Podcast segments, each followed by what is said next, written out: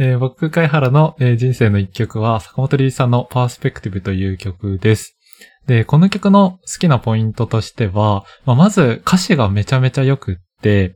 で、前編英語の歌詞なんですけど、まあ、最初、A メロ的なところの歌詞を和訳すると、まあ毎日私は新聞を読んで、毎日私は本を読んで、毎日私は窓を開けてみたいなところですごく日常の風景を書いてる中で、サビのところがすごく切なくて、そこで突然すごい情感の含んだ歌詞になって、まあ、輝く夕日の中で、私は別れゆく人々を見たっていうところを言って、で、こう、ちょっと感想が流れた後で、それが彼らの生き方なんだろうっていうところを言ってて、もう初めてこの曲を聴いた瞬間に、これは完全に人生の一曲だってなって、それからもう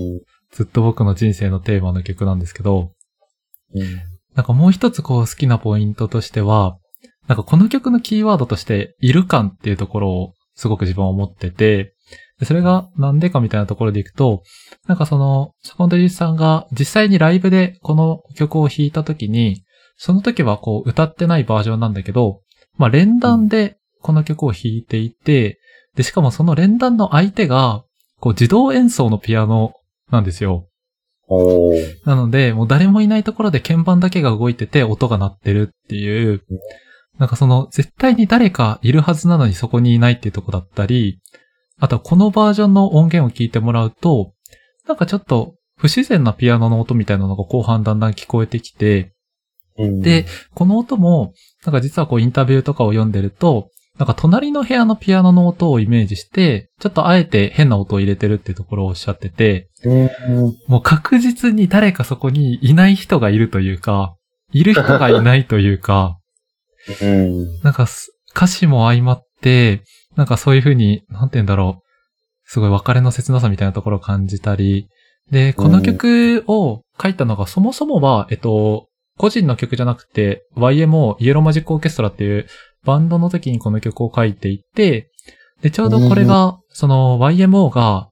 3回っていう風に解散のことを呼んでるんですけど、その3回直前に出した、えーアルバムで書いていて、で、その頃結構 YMO の内部は割と摩擦が起こっちゃって、なんかこう言い争う日々が多くなってたみたいな風に言われてて、なんかその中でこの曲を書いて、この歌詞をつける。で、それを、こう、後々になって一人のこう弾き語りでカバーするっていうのが、すごい人生の一曲だなと思って選びました。うーん。いやー、いい曲ですね。なんか、その歌詞のところでもあったと思うんですけど、うん。なんかあれですよね。どの曲もですけど、うんめちゃくちゃなんか、いろいろフレーズとかリピートするじゃないですか。うんうんなんか、その、で、リピート、いろんな曲全部リピートがめちゃめちゃ多いけど、なんか全然飽きないですよね、そのフレーズ、一つ一つが。だね。なんか、その歌詞も、その、さっき説明あった通り、うん。リレーで、なんか繰り返し繰り返し、その日常のことをみたいなところあると思うんですけど、うん。なんかそれも相まって、うん。いい曲ですね。いい曲ですね。なんか、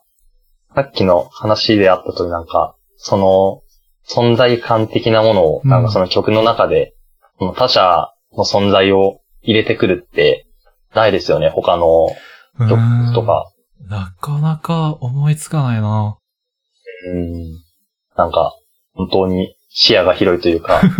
そうだね。作曲家としても本当にすごいし。